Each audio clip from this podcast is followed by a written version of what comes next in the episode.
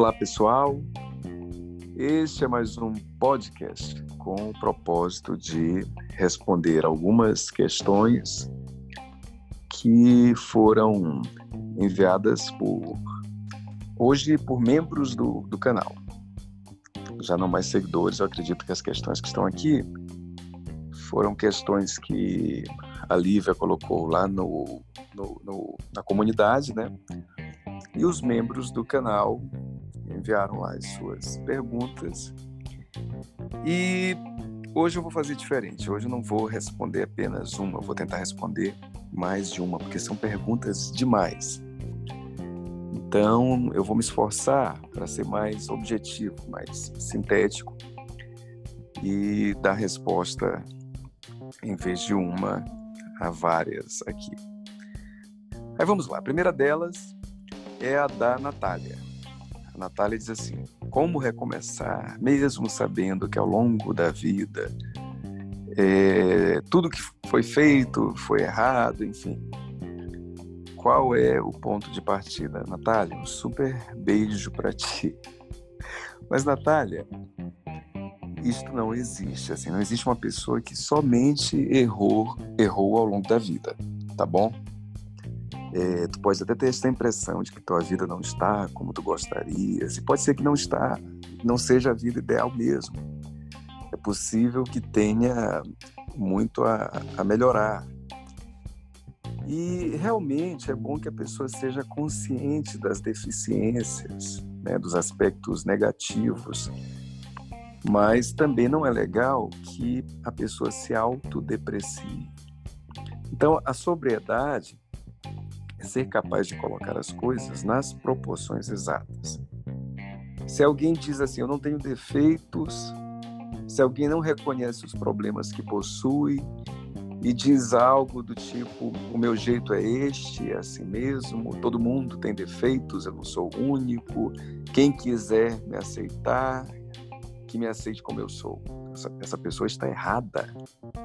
Ela está errada, mas ao mesmo tempo, se alguém diz assim, eu sou a pior criatura que existe, eu não tenho jeito, tudo que eu fiz foi inadequado, foi errado, enfim, também não está certo. Então, é, é, é, é, preciso verificar o que se tem de ruim e mudar, mas também reconhecer as coisas que são boas. Não há nenhum problema em se reconhecer as coisas boas, desde que elas sejam reais.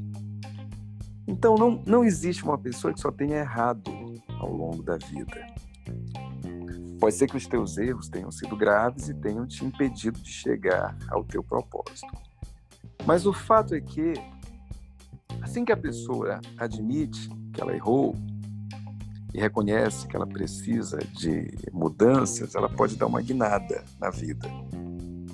É claro que esta guinada não será imediata, mas ela pode, na hora que ela decide e que resolve persistir no caminho da mudança. Esse ponto é muito importante. Porque, assim, depois de muito tempo errando, a pessoa adquire, adquire uma tendência à errância, uma propensão a continuar errando, ela está acostumada aqui.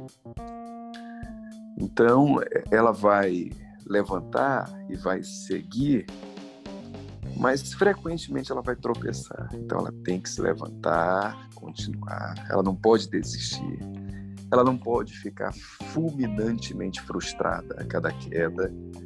Cada queda, ela respira e levanta novamente. E quanto ao ponto de partida, a resposta é: qualquer ponto é o ponto de partida não existe é, o, o, o, ponto certo no sentido de é, ah, é por aqui que se começa. Não, a pessoa pode começar de qualquer lugar. Talvez assim o que ela precise considerar seja o, o seguinte: às vezes, a depender de como a vida está, tem coisas que são bem mais difíceis e tem outras que são mais fáceis. Então, qualquer um que assim esteja com muita desorganização tá? e, re e resolve fazer logo aquilo que é o mais difícil, isso daí pode ser uma, uma forma diferente da mente enganar a pessoa. Coloca logo o propósito mais difícil, que é para ela não conseguir e terminar de se convencer de que a mudança é algo impossível. Então, as pessoas que normalmente conseguem são aquelas que pegam o que é o mais fácil. Eu não estou dizendo assim pegar o que é fácil, tá bom? Não é pegar o que é fácil. As mudanças necessárias, elas são coisas difíceis. Mas eu estou dizendo assim, pegar dentre aquelas mudanças difíceis, a que é mais fácil. Ela continua sendo difícil, mas ela é a mais fácil. Não é que ela seja fácil, ela é a mais fácil dentre as difíceis. Então, esse é o, é o ponto que se tem que considerar. Vamos, vamos, vamos citar aqui um exemplo. Digamos que a pessoa queira emagrecer. No entanto, ela está sem dinheiro é, para pagar uma academia, ela está é, com dificuldades também para ter um acompanhamento nutricional por conta de dinheiro e também de seguir uma dieta pelo mesmo motivo. E tem pouco tempo, além disto tudo, porque apesar de não ter dinheiro, mas ela trabalha, ela tem obrigações, ganha pouco, não tem dinheiro sobrando, enfim. É, aquilo faz com que ela fique com uma gravíssima restrição de tempo. Então, olha só, essa pessoa quer emagrecer, ela está ociosa. No caso aí também, ela tem problemas financeiros, tem problemas é, econômicos, enfim, a vida está desordenada. Bom, ela pode até não ter dinheiro para se matricular numa academia, ela pode até não ter muito tempo, mas ela pode pelo menos sair da ociosidade. Ela pode pelo menos assim decidir fazer uma caminhada. Uma caminhada é uma coisa segura, ninguém precisa de um grande acompanhamento para fazer uma caminhada. É, não, há, não há grandes riscos ao se fazer uma caminhada.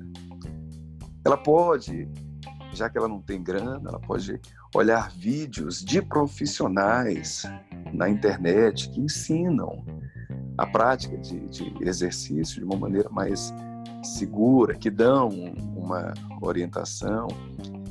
Enfim, é, é, é claro que para quem é ocioso, uma caminhada assim todos os dias ainda tem né, o seu grau de dificuldade. Para quem pratica exercício, para quem corre, para quem é viciado, uma caminhada é o mesmo que nada. Tem gente que faz caminhada para relaxar. Olha só, tem gente que quando pensa em descansar, diz assim: não, hoje eu vou só fazer uma caminhada porque eu preciso descansar. Agora, tem outras pessoas para quem a caminhada é um esforço porque quebra o jeito como a sua vida está organizada. Enfim, então, apesar de ser algo difícil, mas é o mais fácil. A coisa mais fácil que ela pode fazer e que vai aproximá-la do seu objetivo. Então, qualquer um pode olhar para a sua vida, se essa pessoa realmente quiser mudar, se ela estiver cansada de ser lascada, de estar destruída, se ela efetivamente quiser mudança, não for brincadeira, ela pode olhar para a vida e dizer assim: olha, tem muita coisa que tá difícil demais, mas isso aqui eu posso e eu vou começar já. Então, isso daí dá para qualquer pessoa fazer. A segunda pergunta, que é da Adriana, é assim: ela, ela quer saber como é que se sai do comodismo, tá? Para ser uma pessoa bem sucedida em todos os aspectos da vida. E ela quer saber. É, é, é, quase a mesma coisa, né? Da, da, da pergunta anterior da Natália. Qual seria o primeiro passo? E, bom, Adriana, é, não há, não há um, um, uma fórmula para se quebrar o comodismo. Tem gente que fala sobre isto é, na internet, eu já vi livros sobre esse assunto. Eu já vi todos os tipos de profissionais né, se pronunciarem acerca disto. Gente que, que dá para ver que não, não sabe absolutamente nada, mas até pessoas respeitáveis que falam sobre como quebrar o comodismo. Mas a grande verdade é que não há uma fórmula, tem, tem coisinhas assim que podem ajudar algumas pessoas, mas que nada garante que ajude a todas as pessoas. Então, a quebra do comodismo, ela representa uma decisão de mudança que vai separar as pessoas, que vai, vai separar aqueles que são os derrotados daqueles que são os vitoriosos. Os vitoriosos são os que tomam uma decisão verdadeira e que sabem que vão começar a travar uma batalha que está longe de acabar. Porque não existe fórmula para se extinguir o comodismo. Aquilo ali é uma, uma espécie assim de, de, de maldição que a pessoa permitiu que fosse atraída para a sua vida e que vai ser como uma cruz que ela tem que carregar. Sabe aquela coisa de Cristo? Quer seguir adiante? Então pega a tua cruz e caminha com ela. E ela vai ter que ela vai ter que pegar essa cruz né, e carregar. É, é sempre aquela tendênciazinha a descansar a mente, assim, como se fosse assim demoniacamente é, tentando te dar uma razão para parar, para fazer outra coisa. E aí a solução é a vigilância, é lembrar que se a pessoa atender àquele desejo maligno, ela estará fazendo um pacto com a sua própria desgraça. Porque o tempo é implacável. Todo tempo de descanso, toda, toda vez que a pessoa cede a, a, a esta força que lhe puxa para trás, na verdade aquilo não é um descanso mas aquilo é uma aceitação, é um pacto com a própria desgraça. Então, tem coisas, né, que a, a, a pessoa pode fazer e que talvez possam ajudar. Criar uma agenda, anotar as tarefas, estabelecer horários, definir um lugar para realizar as suas tarefas, enfim, tudo isso é, é, é interessante. Tem um livro que pode ajudar que se chama A Guerra da Arte. Agora, muito cuidado, não é a arte da guerra, inverte, é a guerra da arte, de Pressfield. E, mas ele pode ajudar, não é uma garantia. O que ajuda mesmo é tomar-se uma decisão verdadeira com a consciência de que esta cruz ela vai ser pesada mas para se vencer será preciso né, que se a carregue até o final da jornada, quando a coisa for vencida, e aí sim se possa pegar a cruz e colocar lá, né, aquele caminho, aquele final da estrada. A outra pergunta é da Ellen. E a Ellen diz assim: como é que eu como é que se pode superar o medo de falar em público? Ellen, beijo para ti. Ellen, basicamente todos os medos são superados da mesma forma. Só há uma, uma estratégia para a superação dos medos. E esta estratégia se chama enfrentamento. O, o, o medo ele tem a ver, inclusive, com a falta de enfrentamento. Então, assim, diante de uma situação que nos cria esta aflição chamada medo, nós temos duas atitudes. Uma é o enfrentamento e a outra é a defesa, é a fuga. Aliás, ambas estas atitudes, elas são formas de enfrentamento. Né? A fuga, desculpa, são formas de defesa, tá? A fuga é uma defesa. O enfrentamento também é uma defesa. E aí, só que, que aquele que se defende enfrentando, ele tende a se fortalecer.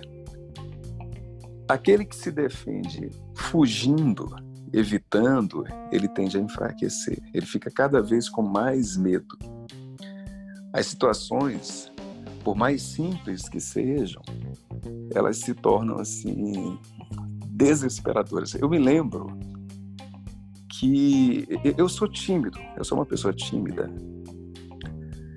E aí, quando, sei lá, eu tinha uns 15 anos, 14 anos, sei lá, na, na, na escola, é, eu, eu, por alguma razão, né, eu decidi que eu iria fazer parte de um grêmio estudantil. Então, estou lembrando disso agora. Olha que, que interessante. Aí eu decidi fazer parte de um grêmio estudantil. Um, um, líder de grêmio passou assim de sala em sala, chamando as pessoas.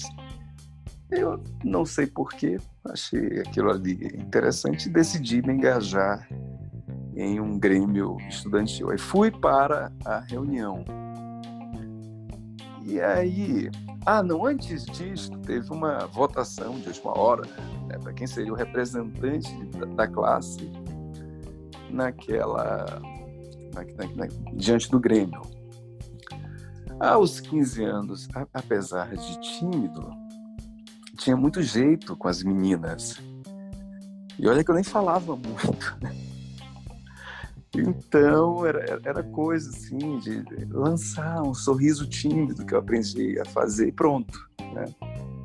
Eu ficava assim, tá, oh, meu Deus, tem, é doce, tem bom coração, enfim, eu consegui absolutamente tudo. Então, no dia que foi feito o chamado, lancei uns sorrisinhos tímidos ali, e aí consegui ser eleito o, o representante da turma lá no Grêmio e fui para a reunião. Quando estava é, acontecendo ali a, a reunião, alguém é, começaram a perguntar, decidir, né, é, nomes, nomes. Eu não sei se era para o Grêmio, eu não lembro exatamente para que que era o nome que o nome de quê? Cada um teria que votar. Aí, bom, para não passar em branco, eu coloquei num, num, papel o meu voto. Botei ali um, um nome qualquer, aleatório, Tiradentes. Não faço a menor ideia de por que eu sugeri que o nome do Grêmio fosse Tiradentes. Mas, enfim, coloquei ali, Tiradentes. O, o, o cara lá, o Todo-Poderoso, até recordo o nome dele, Segundo, achei aquele nome assim tão, naquela época tão elegante, Segundo, né? E aí ele, ele viu aquele papel ele disse assim, poxa, Tiradentes, que interessante. Quem foi que sugeriu Tiradentes? Quem é Fabiano? Aí eu levanto a minha mão. Aí ele faz assim, de, nós éramos naquela reunião talvez no máximo, assim, umas sete pessoas. Olha que Grêmio estudantil que já nascia falido, né? Um Grêmio estudantil com sete pessoas.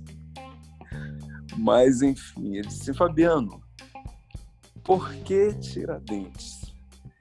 Olha, é, eu, eu só tinha que dizer isto, né? Por que Tiradentes? Mas eu fiquei totalmente bloqueado. Diante de sete pessoas ali, não conseguiu sair uma, uma palavra. Né? Eu não esperava aquilo. Né? Fiquei, foi, foi horrível para mim. Foi um momento assim, de completa aflição. Eu não tive o que dizer. Eu não tive o que dizer. Né? com o maior esforço, assim, saiu uma coisa, né? Porque ele é um herói nacional. É, mas isso, assim, é, num total desespero. Aí o cara foi super gentil, começou um aplauso ali, outros seguiram a linha dele. Mas, enfim, dizer para sete pessoas porque que eu havia sugerido Tiradentes como nome de um grêmio estudantil foi uma tarefa é, profundamente angustiante.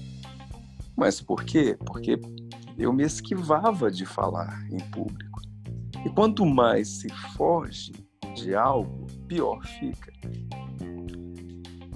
Então, para superar, a pessoa tem que fazer o movimento contrário, que é exatamente o movimento de enfrentar.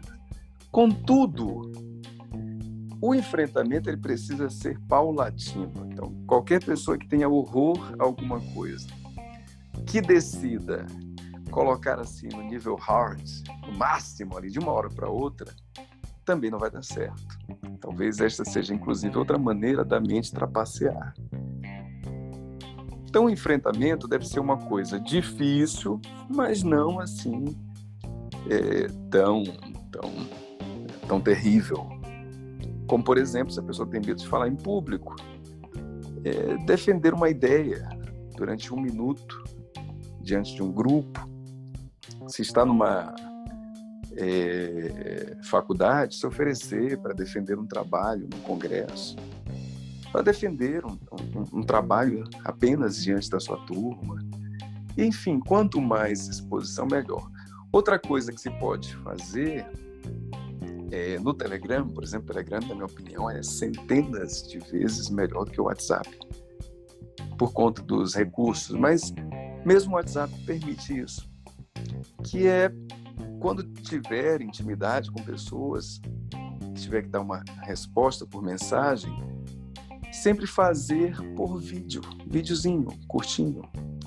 Então, isso também tem um efeito de exposição que ajuda neste processo de enfrentamento.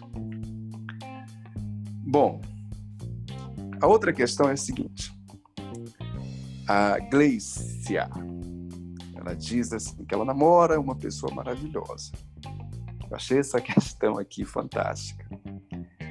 Só que essa pessoa maravilhosa, entre eles dois, tem oito anos de diferença. Ela 36 e o cara 45. Quer dizer, ela nem diz que é um cara, né?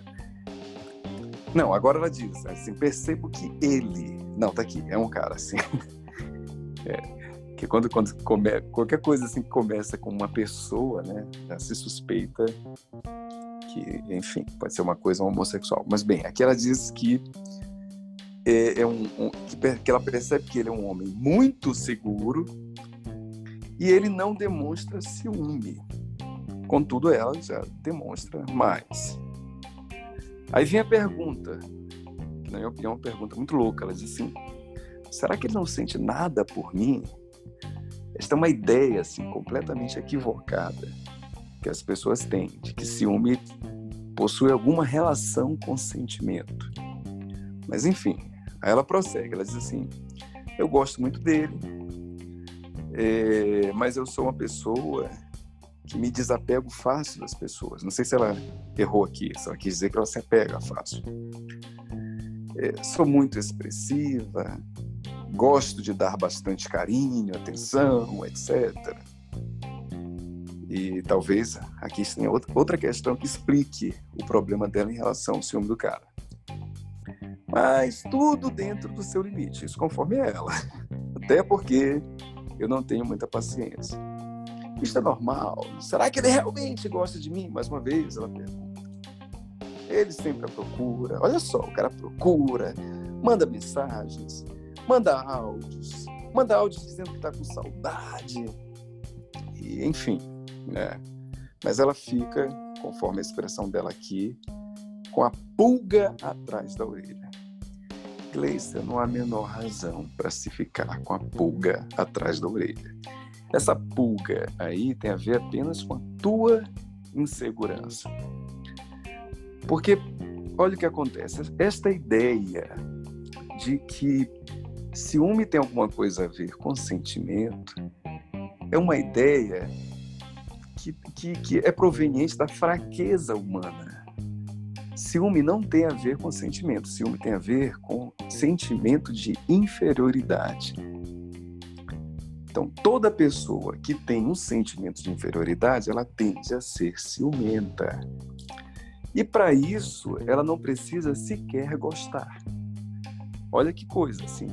É, uma pessoa que tem sentimento de inferioridade, que se envolve com outra, numa amizade ou qualquer relação, até superficial, quando ela se sente trocada, ela se sente ameaçada, de dividir a atenção, ou de que essa outra né, se entusiasme mais com alguém do que com ela, ela não precisa estar apaixonada, a relação não precisa ser uma relação amorosa, ainda assim ela fica enciumada. Por quê? Porque ciúme tem a ver com sentimentos de inferioridade. Todas as vezes que uma pessoa tem ciúme, naquele momento ela só tem ciúme porque ela se sentiu inferiorizada e, portanto, substituível. Não há como uma pessoa sentir ciúme sem se sentir inferiorizada. É impossível, não tem como. Quanto mais ciumenta uma pessoa, mais ela tem sentimento de inferioridade.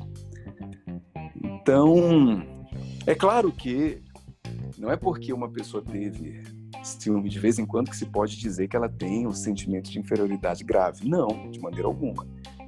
Ela foi tomada por uma fraqueza eventual, né? se sentiu ali inferior e depois passou, ela recuperou a normalidade dela e o ciúme se dissipa quando ela volta ao seu estado de segurança. Agora, alguém que constantemente está com ciúme é alguém que se sente inferior.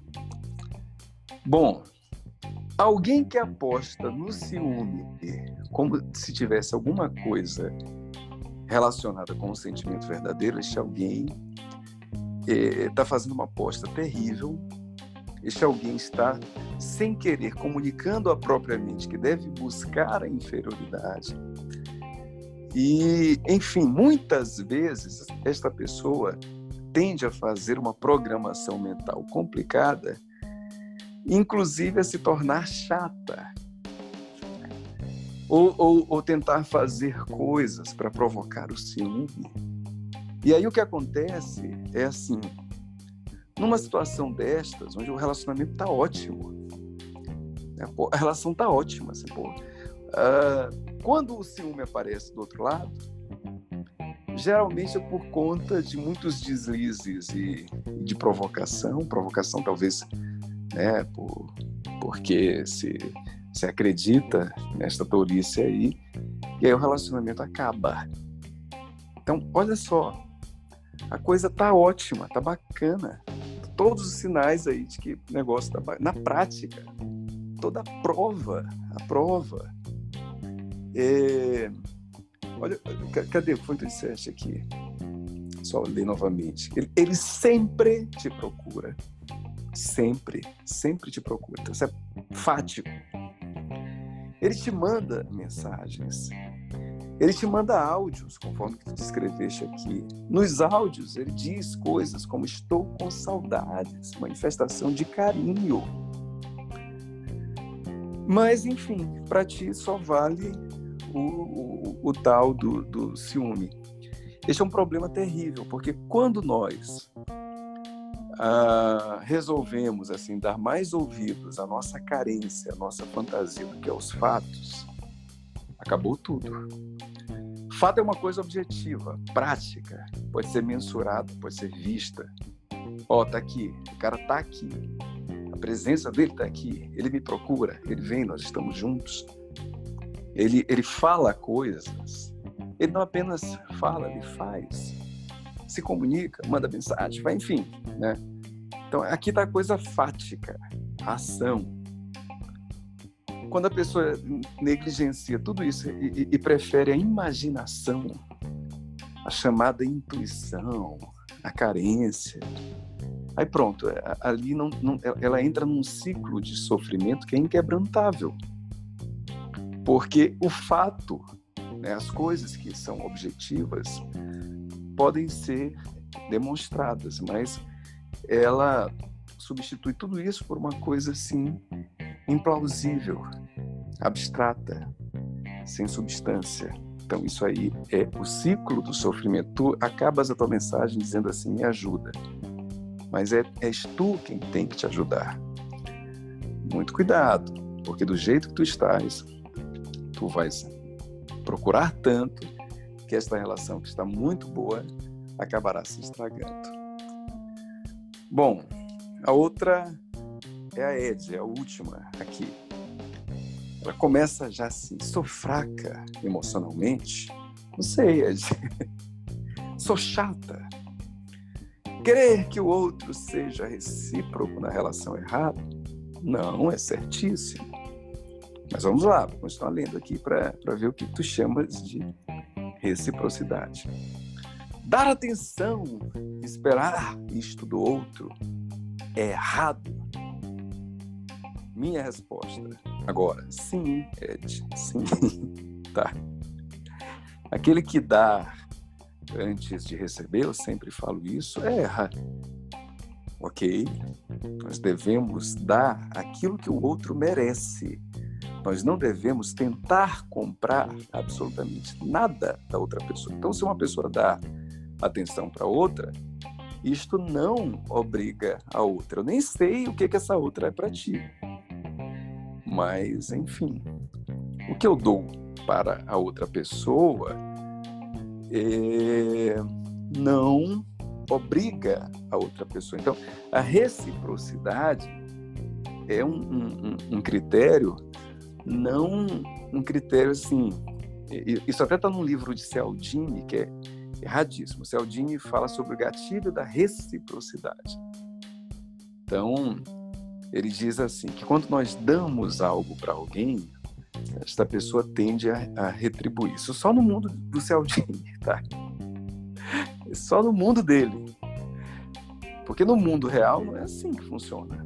Tá? Quando nós damos algo para alguém, esta pessoa que recebeu uma coisa gratuitamente, na maior parte das vezes, ela vai gostar, ela vai se apegar àquilo ali, mas ela não vai sentir nenhum, é, nenhuma, nenhum dever em relação àquilo. Então, a reciprocidade não é para criar um relacionamento, mas para averiguar se uma relação está interessante ou não para medir, é para avaliar. E, e, e fora isso, uh, ela tem que ser avaliada numa situação de sobriedade. Então, nem sempre essa coisa da reciprocidade ela pode ser completamente proporcional. Mas enfim, vou continuar lendo aqui a tua pergunta, né? Bloquear o namorado por racionalizar que estava fazendo papel de trouxa nessa relação foi uma atitude imatura? Na minha opinião, ainda nem li tudo, mas provavelmente sim. Né? Se depois quis desbloquear por ainda gostar dele apesar de tudo, de ser um cara complicado, o cara pulou fora e agora me sinto péssima, mas é lógico. É óbvio. é óbvio tu bloqueias a pessoa, tu vives reclamando. Tu dás uma atenção que não foi pedida e, e tu ficas ali tentando que a pessoa te, te retribua. Pelo, pelo, pelo que eu estou entendendo aí, parece que tu geras uma pressão constante. Aí tu terminas tão chateada que tu bloqueias. Depois tu resolves de desbloquear. Isso passa uma ideia muito forte de loucura. É natural que o outro tente se proteger e caia fora. Eu falo com toda franqueza. Eu hoje, se visse uma pessoa fazendo essas coisas como razão de proteção, eu, eu, eu, cairia fora. E eu recomendo a todos os caras que façam mesmo, porque o perigo é muito grande. Não é que o, o eu estou dizendo que tu sejas uma pessoa má, mas o perigo é muito grande. a pessoa se sente ali rejeitada, a pessoa se sente maltratada. E às vezes, numa explosão, ela pode fazer coisas que depois ela se arrepende. Então, como eu já fui alvo assim de armações, de, de perseguições, eu não recomendo a ninguém que vendo que alguém está oscilando, que alguém está tendo, tendo explosões, que alguém bloqueia, depois de bloqueia, que alguém permaneça. Então, eu sinto te dizer, mas é, é, é, é natural isso que o cara que fez. Mas, enfim, vou continuar lendo aqui a tua, né, a tua questão, para ver onde é, que, onde é que ela termina. Devo pensar que a relação, por ser complicada, com obstáculos, já tinha um término da mente dele, já há algum tempo, ele só estava esperando a oportunidade.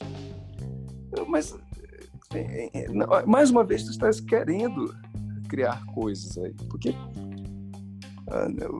tu, tu, não deste fatos além do teu sentimento. Tu dizes que tu davas atenção, que essa atenção não era correspondida.